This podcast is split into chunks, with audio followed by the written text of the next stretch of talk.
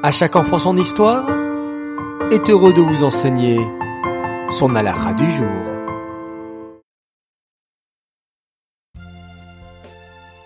Rebonjour les enfants, j'espère que vous allez bien. Toujours un grand plaisir d'avoir le mérite et l'honneur de vous enseigner des halakhot sur le Shabbat. D'ailleurs, revenons à notre question de jeudi. Pour quelle raison recouvre-t-on les chalotes au moment du kidouche. Il fallait me répondre réponse 3. Les deux réponses sont justes, c'est-à-dire en souvenir de la couche de rosée qu'il y avait au-dessus de la manne, et pour ne pas faire honte aux chalotes lorsqu'on fait la beracha sur le vin avant elle. Bravo à tous les participants et bravo à notre gagnant du jour, Aviel Ashkenazi. Toi aussi, tu auras le droit à un joli cadeau. Les enfants, écoutons à présent la du jour. Lorsque Shabbat est terminé et que la nuit est déjà tombée, nous avons la mitzvah de faire la Havdalah. Havdalah veut dire séparation, pour séparer le jour saint du Shabbat des autres jours de la semaine à travers nos paroles. La première personne qui fait Havdalah dans l'histoire est Adam Arishon, à l'issue du premier Shabbat de la création du monde. Nos sages, les Chachamim, ont institué la mitzvah de Havdalah en prononçant plusieurs bénédictions sur un verre de vin. Lors de la Havdalah, nous faisons aussi la beracha de Boré Miné Bessamim, qui est une bénédiction sur une bonne odeur que nous sentons. Pour quelle raison sentons une bonne odeur à la sortie du Shabbat? Comme nous l'avons appris, le jour du Shabbat, nous avons une Neshama Yetera, une Neshama supplémentaire, qui nous quitte lorsque Shabbat est terminé. Nous sommes donc un peu tristes, et pour consoler notre Neshama, nous sentons une bonne odeur.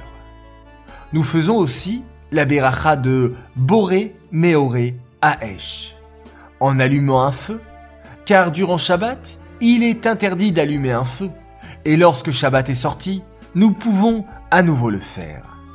De plus, le feu a été créé le jour de Motsai Shabbat, à la sortie du Shabbat.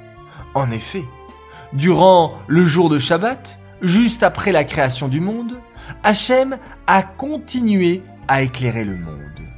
Et l'obscurité n'a commencé que lorsque Shabbat est sorti.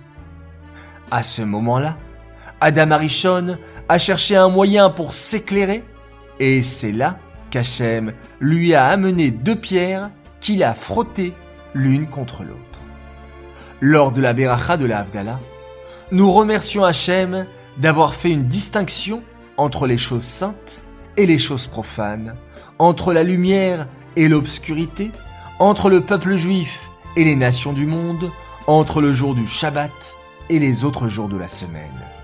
Nous prenons alors la force d'entamer une nouvelle semaine où nous allons essayer de faire un maximum de mitzvot, en faisant bien la distinction entre ce qui est bien et ce qui est mal, pour nous éloigner du mal et accomplir le bien.